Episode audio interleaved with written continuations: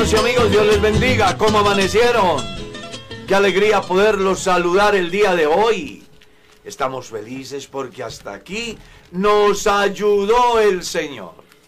Es un privilegio que Dios nos concede de contemplar la luz de un nuevo día para así poder seguir cumpliendo con la misión encomendada por nuestro Señor Jesucristo. Así que bienvenidos. Estoy dando la bienvenida al pastor Anderson. ¿Cómo amanece usted? Amén. Bien, gracias al Señor Jesucristo. Una vez más aquí, con muchas ganas de aprender de la palabra. Saludos para todos, para el pastor Sebastián y para todos aquí. Habemos en estas horas hartos acá. Qué rico. Nos Sí, vamos a alimentar, de todos aprendemos. Amén. Esta es la escuela de la vida, Amén, amén. Donde todos aprendemos de todos. Sí, señor. Mi estimado Miguel, Dios le bendiga. Mi pastor y aquí los compañeros de la mesa de trabajo, muy buenos días para todos ustedes, allá la amada audiencia de Kennedy Gospel Radio que se despierta con esta emisora o que algunos ya están trabajando y nos están escuchando. Bienvenidos una vez más para escuchar la palabra del Señor, como decía nuestro pastor Anderson.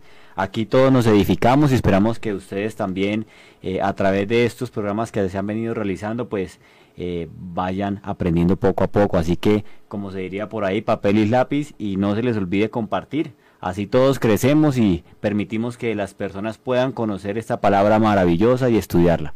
Sí, señor. Mi estimado pastor Sebastián.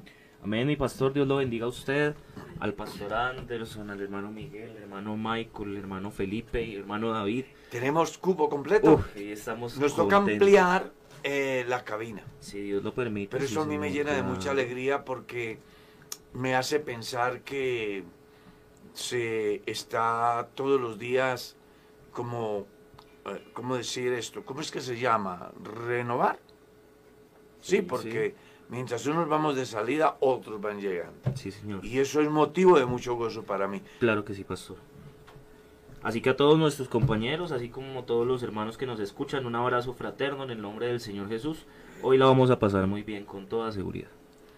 Mi estimado Felipe, Dios lo bendiga. ¿Cómo amaneció? Mi pastor, Dios me lo bendiga muy bien, gracias a Dios. Muy contento de poder disfrutar este día que nos regala el Señor y contento de empezar la- el día de la mejor manera posible, que es en la palabra del Señor Jesucristo, con todos ustedes, aprendiendo de lo que el Señor les ha dado. Estamos aquí para aprender de la palabra del Señor. Entonces, qué bueno que todos nuestros oyentes también, papel y lápiz, como decimos siempre, para aprender lo que el Señor tiene para nosotros hoy. Y seguramente que hay muchas cosas cada día. Bueno, ¿y quién más está por ahí? El Michael, Dios lo bendiga. Pastor, Dios lo bendiga. Que no Sí. lo veía desde aquí. no Un saludo veía. muy especial para todos acá en la mesa de trabajo, todos los, los pastores, el hermano Anderson, el pastor Sebastián. Y bueno, para todos ahí a la audiencia que están conectaditos, a todos ellos los invitamos a compartir, a compartir, no se les olvide compartir este link para que lleguemos a muchas más personas que necesitan escuchar de este evangelio precioso. Este es nuestro vivo deseo. Mi estimado David, Dios lo bendiga. Amén, pastor, gracias. eh, yo me siento muy privilegiado de estar aquí. Hay unos 400 o 500 años de conocimiento en la palabra de Dios. Sí, Muchos señor. varones de Dios eh, bendecidos por, por su espíritu y yo les estoy aprendiendo grandemente. Claro. No, bienvenido y además aprovecho para felicitarlo. Eh, está iniciando una Está nueva vida. cumpliendo años, David. Claro. ¿Cuántos años está cumpliendo David? 36. pastor. Estás comenzando a vivir. Apenitas. Dios mío. Cuando yo tenía 36 años estaba haciendo primero primaria. Imagínese. Imagínese. Así como suena. Y a alguien le puede parecer raro, pero es la verdad. Claro. Estaba yo validando primero primaria. Y ya. No, David, felicitaciones. Gracias, pastor. Tienes mucha vida, mucha oportunidad para ser feliz en tu familia, para tener a Dios en lo más profundo de su vida, Amén. para servir a Dios. No, qué alegría. De verdad, lo felicitamos y le Amén, deseamos que Dios lo bendiga y lo guarde y que prospere todo aquello sobre lo cual usted ponga su mano. Amén. Muchas gracias. Así que mi hermano, nos alegra mucho y sobre todo que haga parte de nuestro equipo, de Muchas este gracias. proyecto tan importante a través del cual podemos llegarle a mucha gente con el mensaje de Dios. Así es, amén. Vámonos con la perla, ¿le parece? Sí, Señor. Un llamado al arrepentimiento. Así quiero titular la reflexión basándome en el capítulo 1, el versículo 14 y 15 del Santo Evangelio según San Marcos que dice, después que Juan fue encarcelado, Jesús vino a Galilea predicando el Evangelio del reino de Dios y diciendo, el tiempo se ha cumplido, el reino de Dios se ha acercado arrepentíos y creed en el Evangelio. Cada vez que uno contempla al ser humano después de su caída, Dios siempre lo llamó a la reflexión. Cuando Adán y Eva pecaron, dice la escritura que ellos se escondieron en el bosque porque sintieron vergüenza. Y allí Dios los ha llamado dónde se encuentran, qué es lo que han hecho. Dios siempre ha llamado al hombre. Y cuando Caín piensa atentar contra la vida de su hermano, Dios lo llama a la reflexión para que no cometa tal crimen. Pero este persistió y se levantó contra su hermano y le quitó la vida. Y vuelve Dios otra vez a llamarlo a la reflexión. Luego uno encuentra cómo Dios llamó a través de Noé al mundo antidiluviano a un cambio de vida, a un cambio de actitud. Desafortunadamente, estos señores no prestaron atención y por eso perecieron abnegados por el agua. Cuando dice la escritura en el capítulo 1 del Evangelio de Marcos que Juan estaba encarcelado, Jesús vino a Galilea predicando el Evangelio y traía un mensaje claro. El tiempo se ha cumplido, el reino de Dios se ha acercado. Así que arrepentíos y creed al Evangelio. Y ese llamado al arrepentimiento también lo hizo Juan el Bautista cuando las multitudes venían a ser bautizadas por él en el Jordán. Él les decía, Oh generación de víboras, ¿quién os enseñó a huir de la ira venidera? A hacer frutos dignos de un verdadero arrepentimiento. En el libro de los Hechos encontramos que el mensaje de los apóstoles siempre fue llamar al pueblo a arrepentirse de sus pecados, a dar un giro de 180 grados a sus vidas, a iniciar el nuevo sendero que pudiera hacer posible la salvación de quienes le escuchaban. Y ese mensaje sigue hoy vigente. Dios está interesado que los hombres en todo lugar se arrepientan. Y dice la escritura la razón, porque Él ha designado un día en el cual juzgará al mundo con justicia y a los pueblos con su verdad. Si usted hoy está en pie y tiene la oportunidad de razonar, debe entender que el llamado al arrepentimiento sigue en pie. Dios dice, deje el impío su camino y el hombre inicuo sus pensamientos y vuélvase a Jehová el cual tendrá de él misericordia, al Dios nuestro el cual es amplio en perdonar. También dice, volveos a mí yo me volveré a vosotros. Y en otra parte también enseña Vengan a mí los que están trabajados y cansados y yo los hago descansar. Pedro en su gran sermón le dijo a la multitud que si querían encontrar la respuesta a sus interrogantes, cuanto tenían que hacer era arrepentirse y bautizarse en el nombre de Jesucristo y ser llenos del don del Espíritu Santo, porque para ellos era la promesa, para los que estaban lejos para todos los que el Señor nuestro Dios llamare. Si hoy escuchas este mensaje, es un llamado de Dios al arrepentimiento, porque de no hacerlo, también está escrito, seréis destruidos, porque la boca de Dios así lo ha dicho.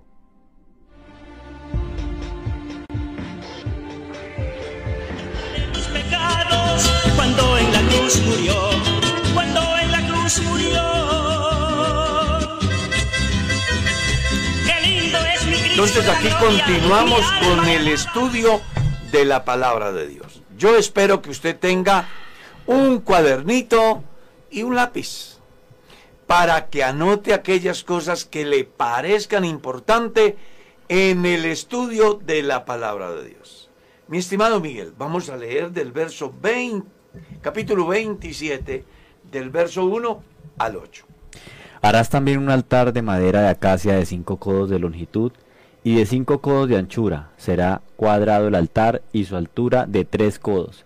Y le harás cuernos en sus cuatro esquinas. Los cuernos serán parte del mismo y lo cubrirás de bronce. Harás también sus calderos para recoger la ceniza y sus paletas, sus tazones, sus garfios y sus braseros. Harás todos sus utensilios de bronce. Y le harás un enrejado de bronce de obra de rejilla, y sobre la rejilla harás cuatro anillos de bronce a sus cuatro esquinas, y la pondrás dentro del cerco del altar abajo, y llegará la rejilla hasta la mitad del altar. Harás también varas para el altar, varas de madera de acacia, las cuales cubrirás de bronce. Y las varas se meterán por los anillos, y estarán aquellas varas a ambos lados del altar cuando sea llevado. Lo harás hueco, de tablas, de la manera que te fue mostrado en el monte, así lo harás. Hay unos casos muy importantes, quiero destacar algunos, porque realmente cuando uno mire esta importante porción de la palabra de Dios, va a encontrar tipos. Ya la tipología en la Biblia es muy común. Y creo que en el reciente pasado estuvimos diciendo que el bronce es tipo del juicio. ¿Sí? Y algo muy importante es que Dios dice que es necesario que hagan el altar, ¿sí? De madera de acacia, que es tipo de la humanidad de Jesús. La debían de cubrir con bronce, que es tipo del juicio que debía de hacerse en la persona de Jesús por causa de nuestros pecados. Algo muy interesante es cómo concluye ese versículo 8. Lo harás hueco de tablas, lo harás hueco de tablas, de la manera que te fue mostrado en el monte, así lo harás. Quiero detenerme ahí porque me parece que una de las partes más importantes de ese pasaje es el versículo 8. El llamado es nada más y nada menos a que se hagan las cosas como Dios manda. Y observe lo que dice, así lo harás como te fue mostrado. Porque resulta que el ser humano es muy subjetivo.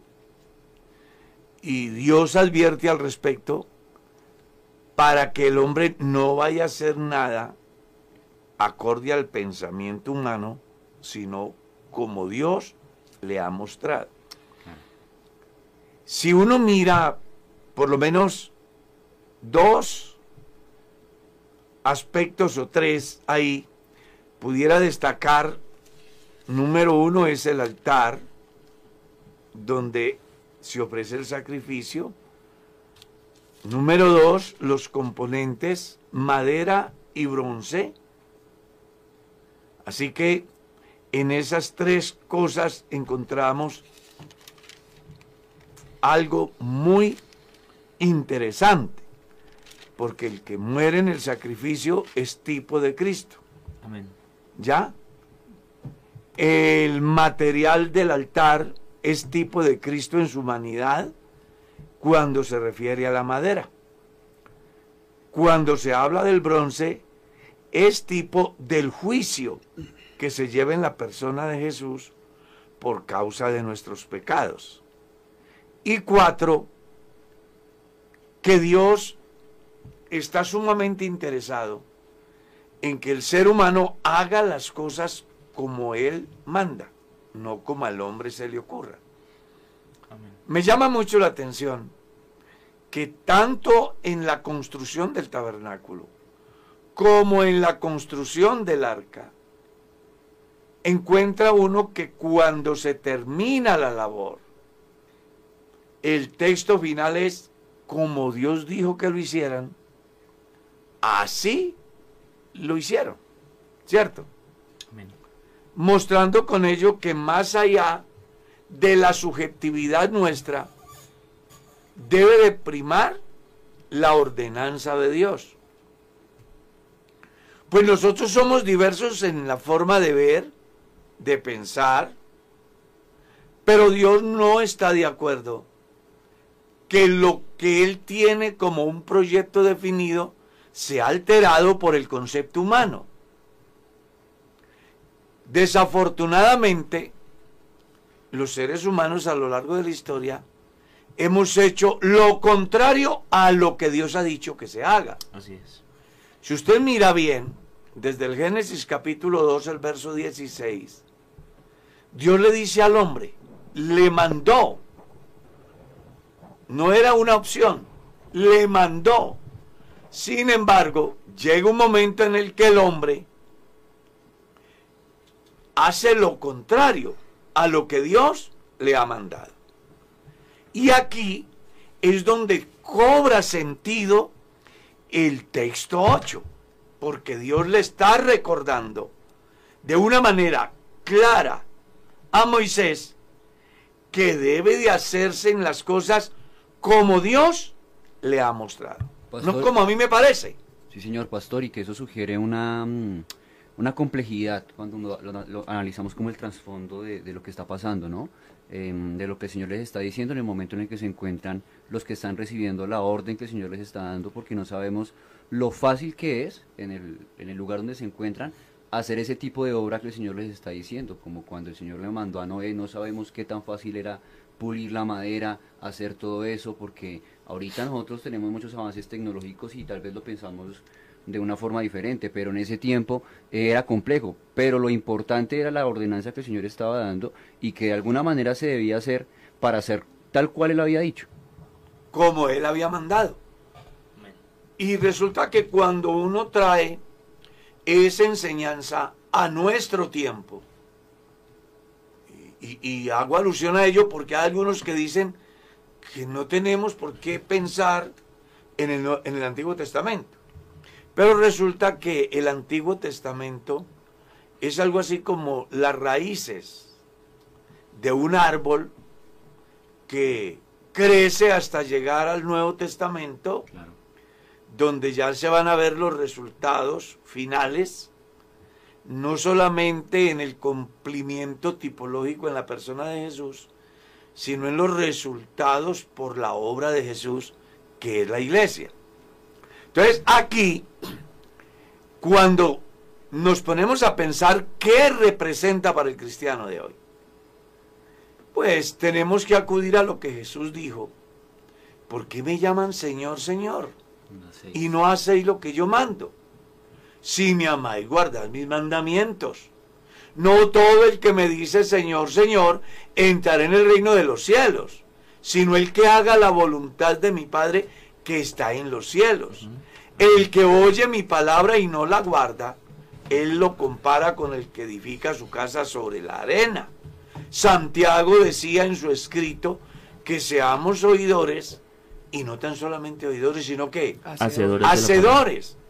Entonces aquí es bueno que el cristiano se ubique y comprenda que más allá de sus propios conceptos, hay uno que es superior, que es el concepto divino.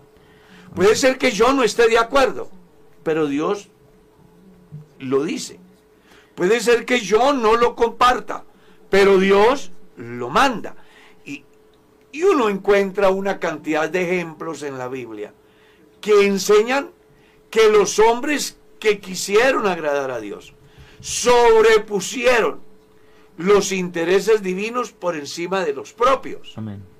Porque qué padre de familia, teniendo un solo hijo, se le pide que lo sacrifique y él se va voluntariamente a hacerlo. ¿Ah? Bueno, él pudo cuestionar. ¿Por qué no el hijo de la vecina? ¿Por qué tiene que ser el mío? Allí los vecinos tienen muchos hijos. Yo solo tengo uno. Además, él me lo prometió. Él pudo cualquier forma buscar para evadir el cumplimiento de lo que Dios le demanda. Pero es que cuando el hombre conoce a Dios, sabe que por encima de lo que Dios manda no hay nada. Amén, amén. Porque Él es Dios en el cielo. Él es Dios en la tierra. Qué interesante para el cristianismo hoy que aprendamos a hacer las cosas como Dios dice, independientemente que me guste o no me guste, que esté de acuerdo o no esté de acuerdo. Porque es ahí donde va a radicar la obediencia. La obediencia no es interesante cuando yo hago las cosas que a mí me gustan porque me parecen bien. La obediencia es importante cuando yo hago lo que se me dice, aunque yo no esté de acuerdo. Hay una anécdota muy bonita en cuanto a eso, pastor, y es la que se menciona acerca del joven rico cuando tiene ese encuentro con Jesús, ¿no? La pregunta va a ser, ¿qué debo hacer para heredar la vida eterna? Y parece que ha cumplido todos los requisitos, pero solamente era una pequeña cosa que Dios le demandaba, que Jesús en ese momento le decía, vende todo lo que tienes, dalo a los pobres y sígueme. Pero entró tristeza en él porque tenía muchas riquezas. Al parecer entonces sobrepuso aquellas riquezas a lo que solamente Exacto. Dios le pedía. Dios le dijo, venga. Claro. Y listo. El problema está solucionado. Claro que Jesús lo hace también con un doble sentido. Claro, porque es que el tipo se quería justificar. Mm. Entonces Jesús dice, bueno, vamos a ver si sí es cierto de que sí hace las cosas y que ama a Dios y que todo lo ha guardado. Vaya, venda lo que tiene. Díselo a los pobres. Entonces, ahí ya las cosas se ponen cuesta arriba y Jesús lo desenmascara.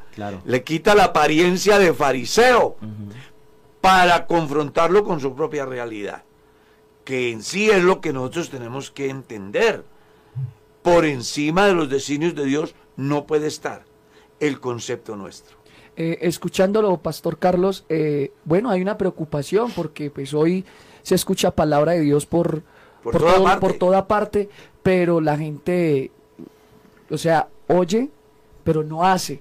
Quieren hacer de que la palabra diga lo que ellos quieren. No quieren pagar el, el- el el precio. precio de ser cristianos. Y, y eso es preocupante porque hay que hacerlo como dice la palabra. Al fin, si, si queremos tener un buen resultado, tener un buen diseño y, y poder navegar sin que la barca se hunda, pues tenemos que hacer las cosas como dice la Biblia. Es que, es que precisamente miraba el último texto y nos va a hablar acerca de cómo que lo haga de la manera que le fue mostrado. A mí me encanta de Dios que él habla claro, ¿no? Sí, Dios no tiene aproximaciones. aproximaciones, Ni más o menos. puntos medios, Nada. Mm, no le habla al hombre de maneras así de incomprensibles, porque hay mucha gente hoy que utiliza ese tipo de argumentos para decir es que no, no entiendo cuál es la voluntad, no entiendo qué querrá Dios, yo como eso está oculto. No, Dios habla muy claro, le dice como le fue mostrado, así, Así debe de hacer. hacerlo. Ajá. Que, y que es un mensaje claro a través de la palabra de Dios en muchas áreas de la vida del ser humano, ¿no? En torno a la obediencia, el ser humano que acepta el reto de obedecer a Dios en todas las áreas de su vida, eh, va a tener una vida y una moral superior, digámoslo así, ¿no? Eh, la Biblia es tan completa y la enseñanza del Señor es tan completa que le enseña cómo ser un buen padre. Si es capaz de obedecer al Señor, cómo, cómo ser buen un padre, en cómo ser un buen padre, le enseña cómo ser un buen esposo. Si es capaz de obedecer al Señor, en cómo ser un buen esposo, igual en cómo ser un buen hijo de Dios, en cómo ser un buen cristiano. Pero es muy, muy complicado cuando se desobedece al Señor, ¿no? Y estaba eh, meditando o estaba recordando cuando el Señor le dio una orden muy específica, así tal cual le está diciendo ahorita Moisés, a Saúl. Y Saúl fue desechado a causa de su, de su desobediencia. Entonces a veces puede ser que el cristiano no obedezca al Señor, pero sí cuando llega al fracaso se pregunta el por qué y tiene que retomarse, tiene que ir y, y- trasladarse a su vida pasada o a los errores que ha cometido para recordar que no obedeció a la palabra de Dios cuando la palabra de Dios había sido clara. Ah, e- Es valiosísimo cuando uno hace un análisis del texto porque está la otra parte. O sea, lo que Dios quiere es que se hagan las cosas como Él manda, Claro. para que tenga éxito. Usted lee en el capítulo 28 del libro del Deuteronomio lo que Dios dice con respecto a la obediencia para el pueblo de Israel. Pero también en cuenta las consecuencias del no obedecer. Y uno mira en la escritura que los hombres que hicieron las cosas como Dios le mandó, pues sobresalen hasta hoy. Abraham creyó y le fue contado por justicia. ¿Cierto? Noé le creyó a Dios y Dios lo declara como uno de los tres hombres que sobresalen en la justicia, entre los cuales está Daniel y Job. Enseñando con ello que cuando el ser humano hace las cosas como Dios enseña, le va bien. Sí, señor. Ah, ah, hay un texto interesante que creo que cabe decirlo. eh, en Josué capítulo 1, el versículo 8, que pues el Señor dándole el consejo a Josué le dice, nunca se apartará de tu boca este libro de la ley, sino que de día y de noche meditarás en él, para que guardes y hagas, y hagas conforme a todo lo que en él está escrito, porque entonces harás prosperar tu camino y todo te saldrá bien. Es decir, el éxito está es en hacer como, dice las escrituras. Como él manda. Sí, señor. Pero mire que el versículo 9 le dice no se aparte ni a la derecha, Ni a la izquierda. o sea, enseñando de que cuando se trata de lo que Dios enseña, tenemos que librarnos del prejuicio que nosotros tenemos acerca del punto de vista nuestro. Porque una cosa pienso yo, otra cosa piensa Dios. Entonces, puede llegarnos a suceder lo que le pasó a Saúl. que es el valido de ovejas? Y que, ah, no, antes he hecho lo correcto. Sí. He guardado lo mejor para Jehová. Claro. Pero eso no era lo que Dios le había dicho. No, señor. Entonces muchas veces los cristianos, cuando nos traemos al tiempo nuestro, leemos la palabra y queremos darle la interpretación como a mí me gusta. Entonces planteamos conceptos. Y resulta que mis conceptos están cargados de la subjetividad, de la formación que yo tengo, de la escuela en la cual he sido enseñado porque no nos digamos otra cosa diferente a lo real. Siempre hay una carga de tradición, de cultura. Un sesgo. Sí, entonces Dios por eso es celoso para que el hombre no se abra ni a la derecha ni a la izquierda. Y hay un pasaje muy importante en el libro del sabio que dice, no seas demasiado justo, porque habrás de destruirte. ¿Cierto? Y le enseña con ello a que todo extremo es grave Claro. que la única forma como se vive un cristianismo a perfección es cuando se hacen las cosas como Dios manda. Y una de las exigencias de Dios para que una persona pueda sentir a Dios en su vida es creer como dice la escritura. Amén. Entonces, ahí tenemos el problema de muchos que dicen, pero yo oro, yo creo, yo soy cristiano, pero no veo, no hay resultados. Claro, es que usted es un cristiano a su manera, no como Dios dice. Por eso me apasiona ese texto. David, un hombre conforme al corazón de Dios. Amén. Y no es porque David no se hubiese equivocado. Todos sabemos que se equivocó. Pero el hombre era delicado. Sumamente ceñido a lo que Dios le enseñaba. Y aquí eso es lo que se busca hoy. Hombres y mujeres que en cualquier lugar del mundo tengan la capacidad de aceptar lo que Dios enseña independientemente de que esté de acuerdo o no esté de acuerdo. Eh, y, mire que estudiando el libro de los Hechos, en el capítulo 9 y el versículo 12, donde está pues la cuestión de, de Saulo y Ananías, Ananías tenía nervios de ir donde Saulo porque había escuchado muchas cosas acerca de él. Negativas. Pero- negativas y, y es normal que uno sienta como esa inseguridad, pero el Señor es muy claro con él. El versículo dice así, eh, en el versículo 15 le dice, capítulo 9, el Señor le dijo, ve, porque instrumento escogido me es este para llevar mi nombre en presencia de los gentiles y de reyes y de los hijos de Israel. Y Ananías obedeció, con nervios, con inseguridad, pero fue el Señor el que me está diciendo ve. Y yo creo que ahí está la clave, el Señor lo respaldó. Y mire, para Ananías, un privilegio ser ese puente, No, ese usted se imagina después de que se da cuenta claro. de semejante líder. Y él, yo, yo me lo imagino. Ustedes no han escuchado a los cristianos de hoy. Sí. Yo me gané a ese hermano. ¿No han escuchado? Claro. Ese es mi hijo espiritual. Ah, Sacan pecho, ¿no? Bueno, vamos a pensar de que Ananías era así como nosotros. Se lo imagina mirando a Pablo con Una eminencia. Uh, claro, es que Pablo en el Nuevo Testamento, como hoy, es una figura Claro. digna de imitar. ¿Qué predicador, qué pastor, qué líder no quisiera tener esa enorme bendición Claro. de el liderazgo que tenía Saulo o Pablo? Sí, señor. ¿Ah? Oh, Entonces, aquí el llamado hoy a todos los creyentes que tienen la oportunidad de ver ahora y de ver este programa luego, es que aprendamos a hacer las cosas como Dios nos muestra. Amén, amén. Y ya no hay que ir al monte. Ya no tenemos que esperar un sueño. Amén. Ya no necesitamos una revelación extra. Tenemos la palabra profética más segura. La mejor hoja de ruta Claro.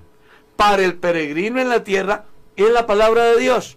Entonces, cuando usted hace como Dios manda, le va a ir bien.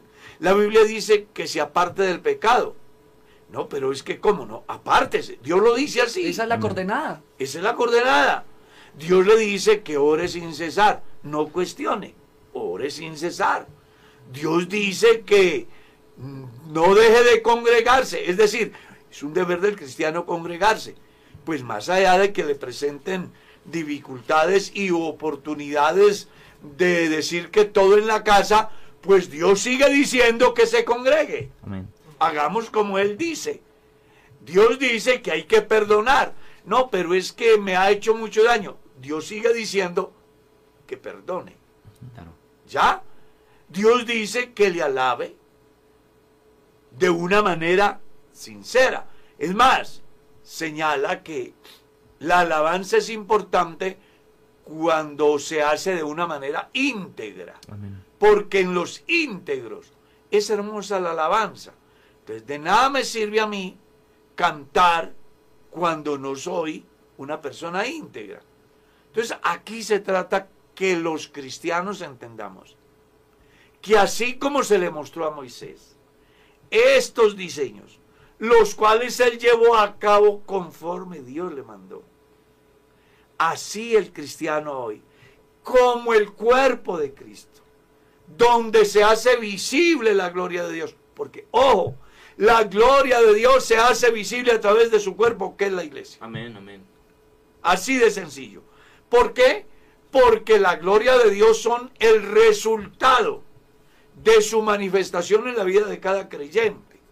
Así como el milagro de la conversión del agua en vino, de la resurrección de Lázaro, era una expresión visible de la gloria de Dios en la persona de Jesús. Así las señales, maravillas y milagros que sean hechos por la iglesia están manifestando la gloria del Cristo que vive en mí, Amén. del Cristo que vive en usted.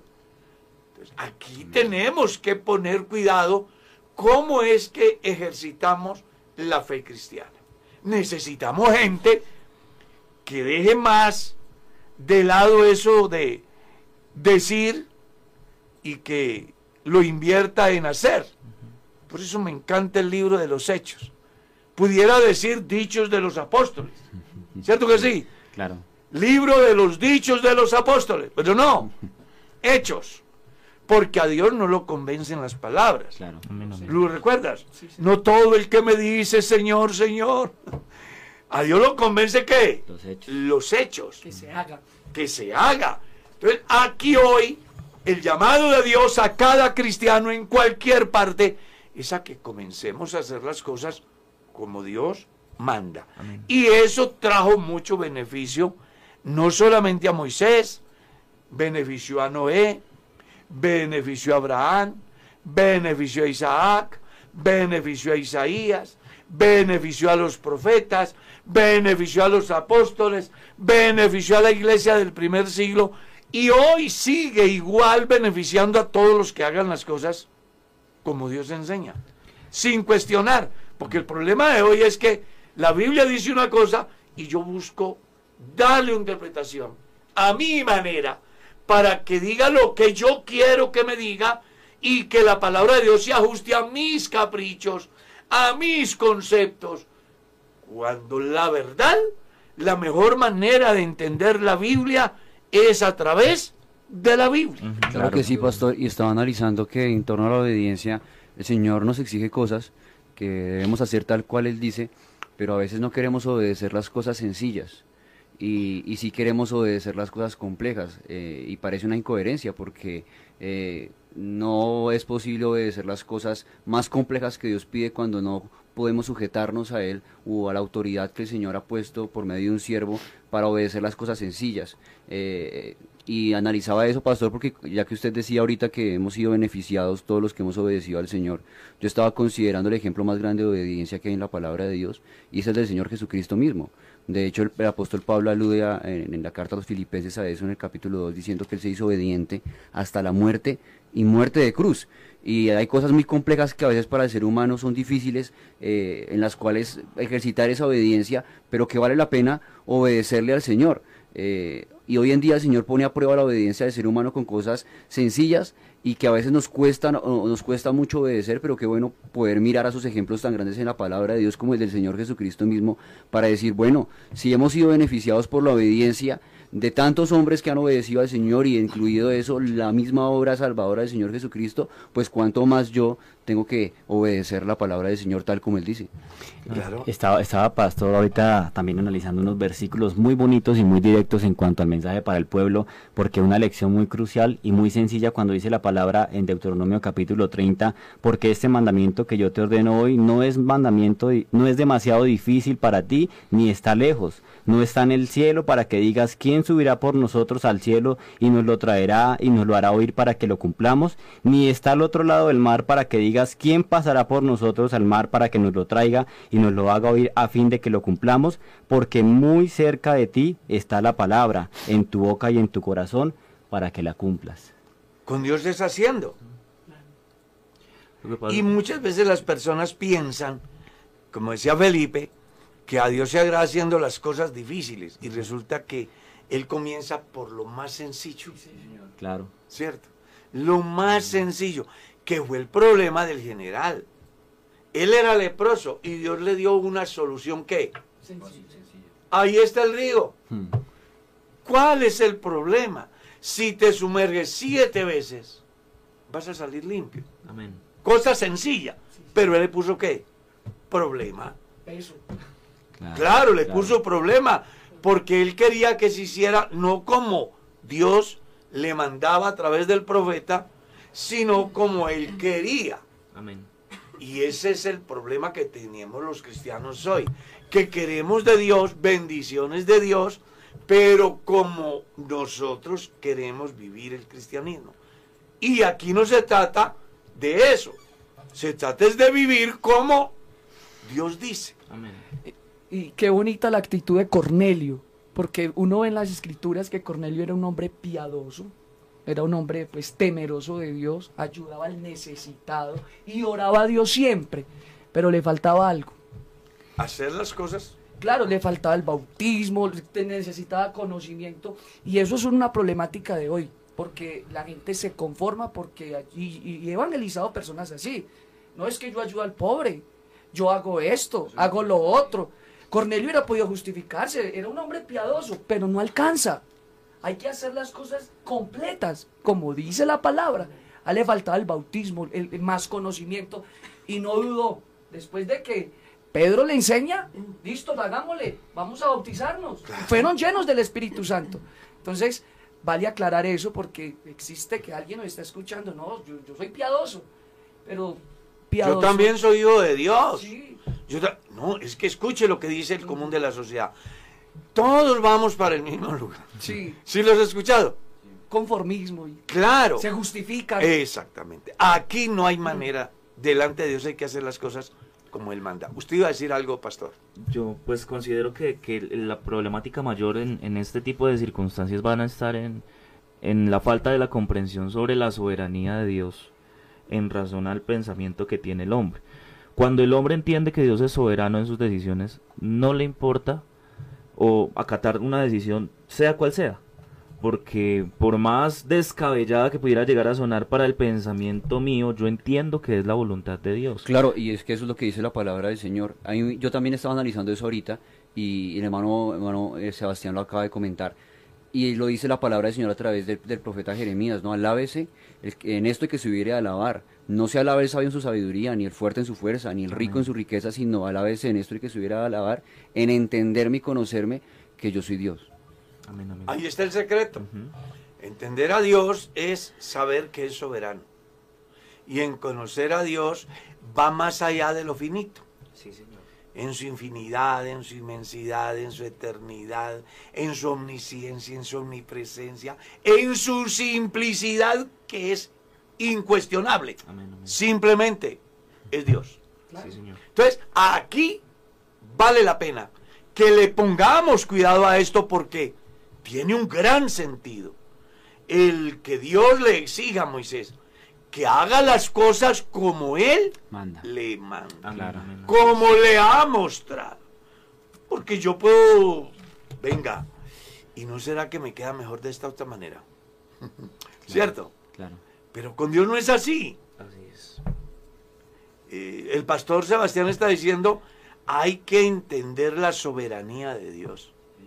Que por descabellado que nos parezca a nosotros, lo que Él dice, más allá del concepto nuestro, Él siempre tendrá la razón. Y, Amén, y amén. un sí de Dios es una bendición. Un Claro. no de Dios es una bendición. Amén, amén.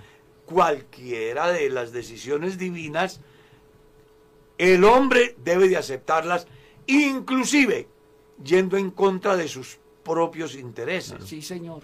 ¿Cierto? Es, es que todos los ejemplos, casi todos los que hemos mencionado acerca de Noé, acerca de Saúl, acerca de tantas cosas que pasaron buenas y malas, el desarrollo y la finalidad que van a tener va a ser en, razón a eso, así los hombres comprendieron que Dios es soberano o no, y estuvieron dispuestos a acatar esa decisión por encima de sus propios conceptos o no.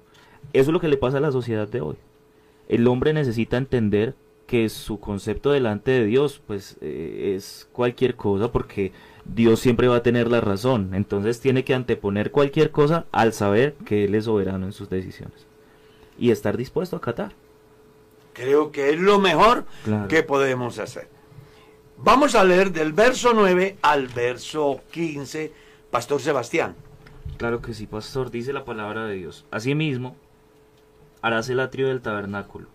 Al lado meridional, al sur, tendrá el atrio cortinas de lino torcido, de 100 codos de longitud para un lado. Sus 20 columnas y sus 20 baluartes, perdón, y sus 20 basas serán de bronce, los capiteles de las columnas y sus molduras de plata. De la misma manera, al lado del norte, habrá a lo largo de las cortinas 100 codos de longitud, y sus 20 columnas con sus 20 basas de bronce, los capiteles de sus columnas y sus molduras de plata. El ancho del atrio del lado occidental tendrá cortinas de 50 codos, sus columnas 10, con sus 10 basas, y el ancho del atrio por el lado del oriente al este habrá 50 codos. Las cortinas a un lado de la entrada serán de 15 codos, sus columnas 3 con sus 3 basas, y al otro lado 15 codos de cortinas, sus columnas 3 con sus 3 basas. Otra enseñanza bien importante que vamos a encontrar acerca de ese importante mobiliario, ¿no? Sí, señor. Claro. Porque el mobiliario que se está, es decir, Dios le está diciendo a Moisés cómo debe de hacer cada parte del tabernáculo. Porque pues el tabernáculo, ya ustedes saben, que era mm, el habitáculo de Dios en la peregrinación del pueblo hacia la tierra de Canaán. ¿Ya?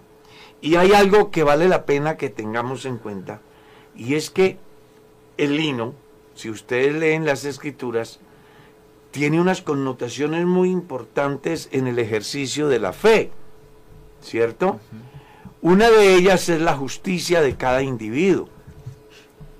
Cuando se habla del lino limpio y resplandeciente, se habla nada más y nada menos que de la pureza que en sí debe de tener los que se acercan a Dios. Y hay unos conceptos importantes que deja ver mm, la escritura. Lo primero es que vuelve a ratificarle lo del verso 9, a sí mismo. O sea, le está repitiendo. Sí. El hecho de que le haya enseñado lo anterior no quiere decir que a partir de usted va a hacer lo que usted quiere. No. De la manera como hizo lo anterior o le mandé a hacer lo anterior, de esa misma forma harás el atrio del tabernáculo al lado meridional al sur. Dice, tendrá el atrio cortinas de lino torcido de 100 codos de longitud para un lado. Sus 20 columnas y sus 20 basas serán de bronce. Los capiteles de las columnas y sus molduras de plata. Mire que cuando observas la descripción vas a encontrar tres cosas muy importantes. Porque, ojo, ese velo, esa cortina que era colgada, representa nada más y nada menos lo que dice la carta a los hebreos.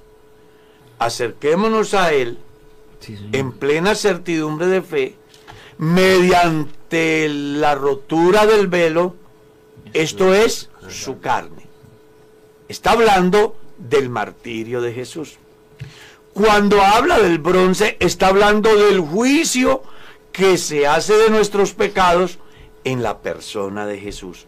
Y cuando se habla de la plata, está hablando del precio pagado. Ojo con eso. La plata acá en el tabernáculo es tipo de la redención. Amén. Porque recuerde que para redimir había que pagar un Precio. precio. Entonces, cuando uno mira esos elementos, llega a una conclusión muy importante. Primero, Cristo llevó el juicio en su cuerpo que yo debía llevar. Dos, Cristo fue colgado, ¿cierto? Por nuestros pecados. Eso es lo que dice el escritor a los colosenses. Y el mismo Juan en su capítulo 3 enseña que así como Moisés levantó la serpiente en el desierto, así es necesario que el Hijo del Hombre sea levantado para que todo aquel que en él crea no se pierda. ¿Ya? Y cuando hablamos de la plata, estamos hablando del precio que él pagó. No hay dinero en el mundo, ni riquezas en el universo, que juntas puedan servir para pagar la salvación de un hombre.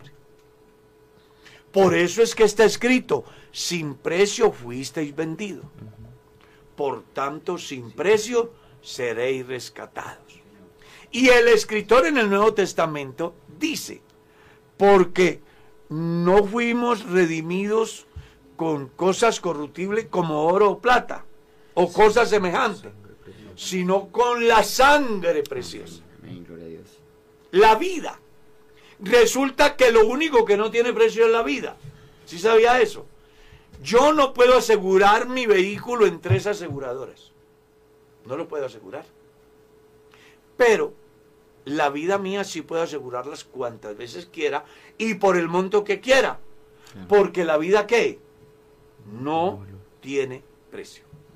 Escuchaba yo en el reciente pasado en cuanto aseguraron las piernas de Messi. ¿Ah? Porque hace goles. O las piernas de Ronaldo. Y todo lo que quieran pueden asegurar. y por lo que quieran. Porque se supone que la vida no tiene precio. Pues como lo que el ser humano había perdido era el derecho a la vida a causa del pecado. Entonces, ¿qué es lo que hace Dios a través de la obra redentora de Jesús? Pagar con su propia vida lo que no tiene precio, que es la vida eterna del hombre, la salvación del hombre. A mí me parece sumamente importante que cada uno de los cristianos comprendamos que su valor es tan alto que no pudo pagarse con ningún bien material. Amén, así es. Solo con la sangre preciosa de Cristo Jesús. Por eso es que me encanta ese capítulo 5 del libro de Apocalipsis en la adoración celestial, donde se entona la canción, digno eres Señor, de recibir el libro, de abrir sus sellos, porque tú fuiste inmolado y con tu sangre que nos has redimido. Amén, así es. Redimir es comprar, redimir es rescatar, redimir es pagar un precio. Usted y yo estábamos vendidos al pecado, esclavizados de Satanás. Se necesitaba alguien que pagara nuestra redención. Pero como su redención y la mía no tiene precio, entonces Dios se proveyó de algo que no tiene precio. Amén. De su propia vida, su sangre. ¿No le parece maravilloso? Claro que sí. Y a través de esa obra hacer posible que seamos libres y que además alcancemos a ser justificados por la fe. Así que vale la pena hoy tener en cuenta la riqueza de lo que representa estos pasajes que estamos leyendo en las escrituras. Les quiero informar que el tiempo se nos fue y hay gente pidiendo oración. Diríganos en esta oración, Pastor Sebastián. Amén, pastor. Vamos a orar. Hay muchas peticiones que nos hacen por aquí por las redes sociales. También oremos por nuestra hermana de la Cucaita, la esposa de nuestro hermano Alirio, que está bastante delicada.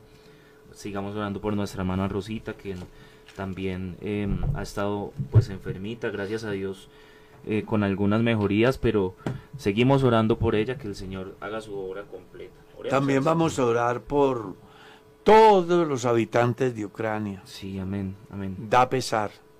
Ya hay centenares de muertos por la decisión de un político Sí, Señor. que quieren imponer. Y miraba yo esta madrugada cómo los cristianos adoraban a Dios Sí, Señor. en un terminal de transporte, ¿no? Ahí hay hermanos de nuestra fe y van a sufrir consecuencias de la guerra. Claro. Nunca olvidemos orar por ellos, Sí, Señor. como por todos los que en cualquier parte del mundo están enfrentando una situación compleja. Oremos. Amén. Señor Jesús, Padre bendito, te damos gracias, Dios, por tu misericordia. Que hasta el día de hoy, Señor, nos has tenido en pie por tu voluntad. Te damos gracias, Señor Jesús, has sido bueno. En medio de todo, Señor Jesús, tenemos diferentes circunstancias y reconocemos que tú tienes el poder para orar en medio de estas situaciones. Te pedimos, Señor, por aquel hermano, aquella hermana que se encuentra enfermo, que están pasando una situación delicada de salud. Dios mío, que seas tú teniendo misericordia de nosotros. Trae la sanidad que el cuerpo de mi hermana, de mi hermano necesita, Señor, allí donde se encuentra, en su casa, en un hospital. No lo sé, Señor, pero tú conoces, Padre bendito, quién puede estar necesitando de parte tuya un milagro. Te rogamos que tú ores, Señor, a nuestro favor.